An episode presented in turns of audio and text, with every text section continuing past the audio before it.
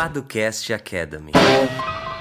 E tá começando mais um Podcast Academy. Aqui é o Henrique Paduan. E aqui é Lucas Seto. Boa, mais um dia aqui. Para quem não nos conhece ainda, nós somos os fundadores da Paduan 7 e do Jurídico por Assinatura, uma plataforma que oferece proteção jurídica para startups e empresas de tecnologia. E aí, se você quiser saber um pouquinho mais sobre o nosso modelo de negócio, o que nós oferecemos, qual é o preço, como é que faz para assinar, é simples, é só entrar aqui no site que vai estar na descrição, jurídicoparastartups.com ou jurídicoporassinatura.com e caso fique mais alguma dúvida, ou você tem alguma dúvida jurídica em si, o que a pessoa pode fazer, Lucas Seta? Cara, então ela pode entrar no nosso site, né, paduanceta.com.br agenda e agendar uma reunião lá, online, gratuita. No jurídicoporassinatura.com também tem nossa agenda aberta, então não se preocupe. Onde você acessar vai estar lá o link da agenda aberta para você. E aí você escolhe lá, melhor dia, melhor horário para você. É, e aí a gente bate um papo, tira a sua dúvida jurídica, explica melhor como funciona o jurídico por assinatura, enfim, como você preferir. É, e é isso, sempre foi, é e sempre será aberta nossa agenda, né, Henrique? Aberta e gratuita, né, certo? Exatamente, né? Não é só aberta, mas quando você chega no final, tá lá, parece um boleto, né? Imagina, você vê um boleto na sua casa aí. Ah, aquela reunião do jurídico por assinatura, tá aqui o boletim. No final vem o Pix, né, Henrique? Não, não é o caso. A reunião é gratuita, então fica tranquilo, agenda lá e a gente bate um papo, tá bom? É uma forma da gente contribuir também para a comunidade, né, Henrique? Exatamente, exatamente. E para quem ainda não baixou, não deu uma olhada no nosso estudo, na semana passada, ou não sei quando você vai estar ouvindo, mas uh, foi publicado o cenário jurídico das startups 2020, uh, ah, um estudo que a gente conversou com várias startups e tentamos descobrir como elas vêm protege se protegendo, uh, como é que elas encontram a assessoria jurídica, os advogados, qual a opinião delas sobre isso e por aí vai. Então o link vai estar na descrição também, muito simples, jurídicodestartups.com e já vamos começar o de 2021. Se você puder ou conhecer alguém que tem uma startup ou um negócio de tecnologia, vai estar no mesmo link o formulário para responder e a gente construir um estudo bem bacana. E aí, Seta, o que a gente vai falar hoje aqui nesse episódio? A gente vai falar um pouquinho sobre aquela situação chata que pode acontecer, ou talvez já até tenha acontecido com você, que é alguém utilizar a sua marca indevidamente. É, e aí, o que, que você faz? Né? Você vai lá, bate na porta da pessoa e reclama, você chama a polícia, você chama o jurídico por assinatura, você chora. Como é que acontece? Quais são os seus direitos? O que você pode fazer? E assim por diante. Não é isso, Henrique? Exatamente. Então, bora lá pro episódio.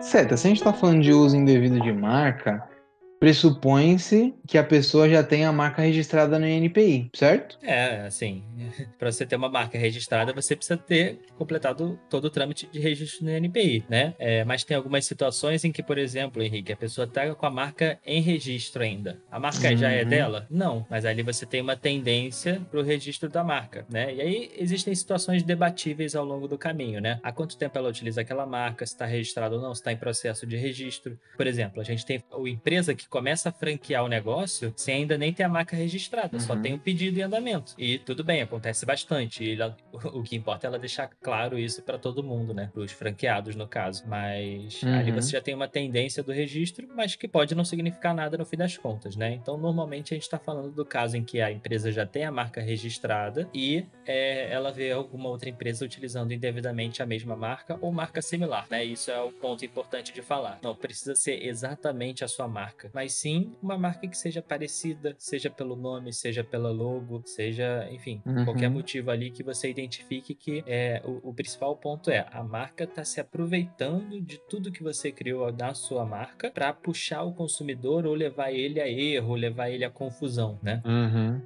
Então, e tem até aquele marketing de emboscada, né? Que é um termo, acho que comum nessas situações, em que você cria uma marca, um sinal distintivo que te leva a crer que o negócio da pessoa é um outro negócio, né?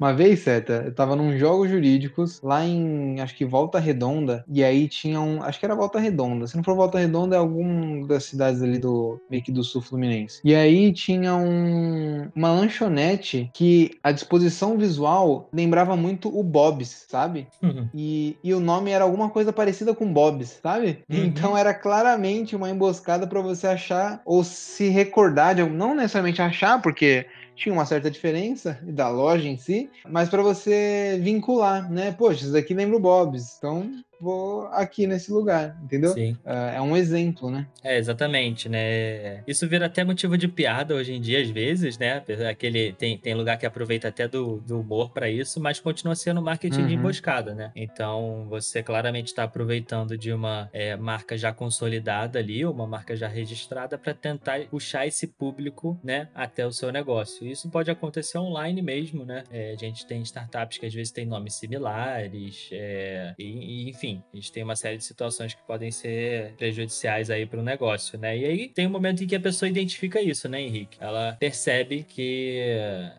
tem alguém fazendo isso com ela. E aí eu diria que uhum. o primeiro ponto é você realmente analisar. É, e isso, às vezes, a análise, talvez você tenha que chamar alguém que entenda do assunto, entenda da legislação, para entender se realmente está acontecendo esse uso indevido da marca ou não, né? Uhum. Porque às vezes pode ser que você ache que está acontecendo um uso indevido, mas depois de uma análise mais profunda você vê que não. Por exemplo, se eu tenho uma marca aqui, Henrique, se, se alguém vender é, meias é, é no sul do país e o nome da loja de meia for Paducash, cenário bem provável, né, Henrique? Pessoal aí do sul uhum. tá uhum. comprando as meias Paducash, manda uma mensagem. Mas enfim, é, obviamente não é algo que vai ser prejudicial pra gente. Quer dizer, a princípio, né? Porque assim, a gente nunca gosta de dar certeza, porque, sei lá, vai que é um podcast muito famoso, tipo Nerdcast, e tem alguém vendendo uma meia ali com a foto do Azagal. ou com algo que lembre ali algo nerd, né? Então pode ser que sim, pode ser que não. Por isso que eu digo, a análise de cada caso é, é super importante, né? Mas a princípio leva a crer que um mercado tão diferente do que você está fazendo é, em um local muito distante do seu, que não tem um público, você não tenha clientes por lá e assim por diante, né? Talvez não esteja realmente prejudicando e talvez não haja uma concorrência ali, nenhum uso indevido de marca, né? Total, total. Uh, então, você percebeu que tem alguém usando uma marca igual ou parecida com a sua, o primeiro passo é procurar alguém que entende desse mercado, certo? Exatamente, exatamente. E aí, Henrique, você Show. tem. É, é, é, parecido depois com o que a gente tem até numa cobrança de valores, execução. Uhum. Barulhão de avião, de carro, de buzina. Hoje tá foda aqui. Enfim, é, e aí, Henrique, a gente tem uma situação parecida com outras situações aqui do direito, né? Você tem quase como uma trilha para seguir. É, pode ser que o primeiro passo para você seja enviar uma notificação extrajudicial, né? E aí uma notificação extrajudicial, o que que ela contém ali? Ela contém, e aí ela pode ter um tom mais amigável ou um tom mais incisivo, né? Se ela tiver um tom mais amigável, é quando você percebe que às vezes é uma empresa que está utilizando indevidamente, mas às vezes ela nem sabe, ou coincidiu mesmo, e etc. E você quer quer deixar ciente para essa empresa de que você já tem uma marca registrada ali e que ela deve parar o uso, porque senão ela pode acabar causando um dano a você. E o entendimento uhum. que a gente tem nos tribunais, Henrique, é de que só você, só por você utilizar uma marca que não é sua, você já está causando dano a alguém, né? Então isso é algum cuidado que as pessoas têm que ter. É, uhum. Então você pode, por exemplo, enviar uma notificação dessas mais amigável, explicando que a sua marca é registrada, etc, pedindo para que ela cesse o uso, etc, e assim por diante. Beleza? Você pode fazer também uma notificação um pouco mais incisiva, né? Você percebeu ali já uma malícia ou você já notificou uma primeira vez de forma amigável e você não teve resultado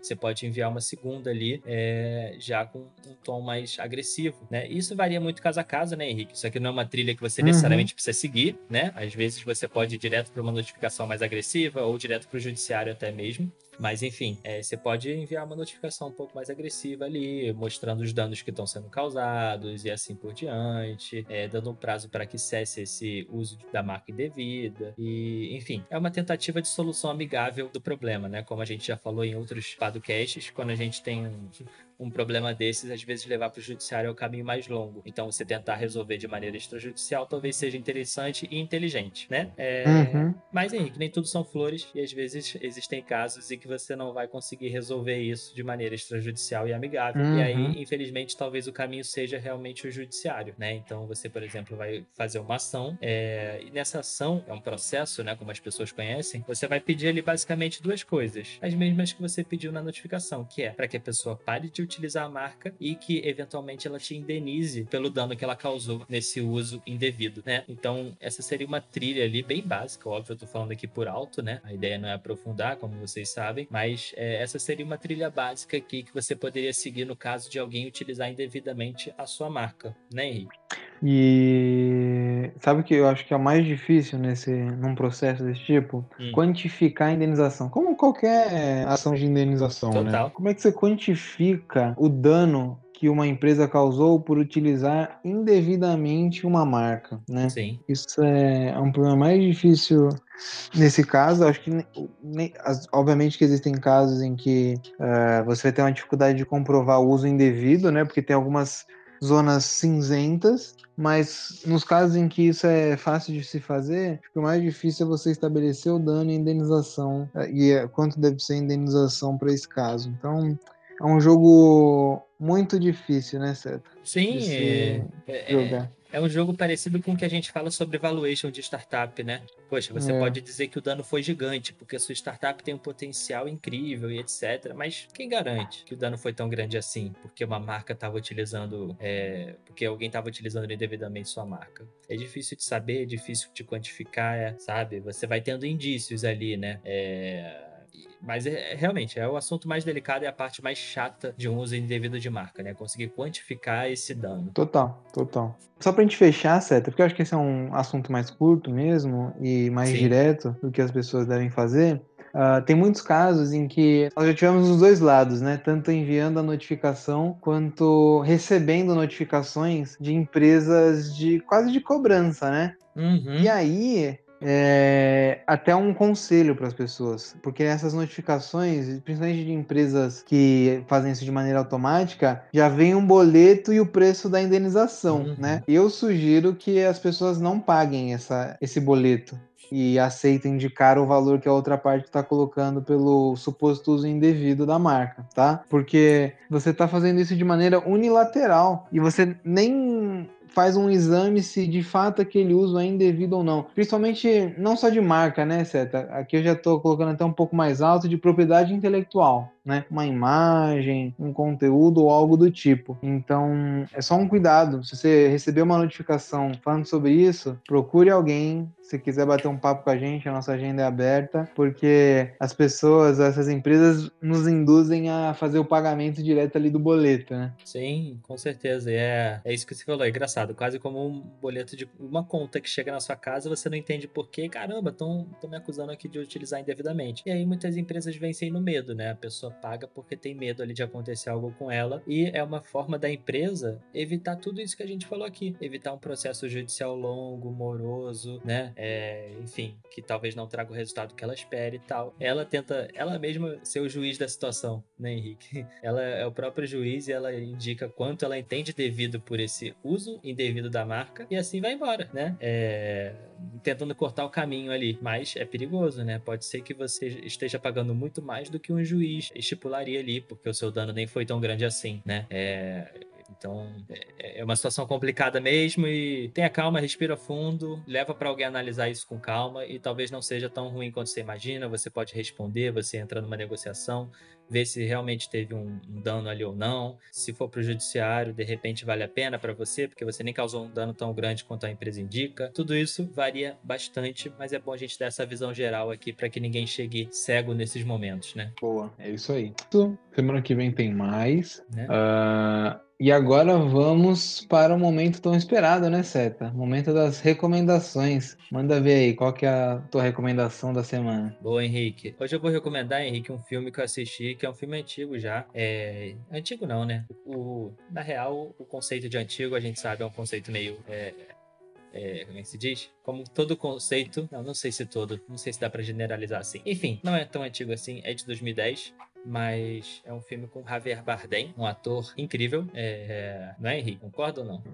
Um galã, né, cara? É. Galãzaço. É...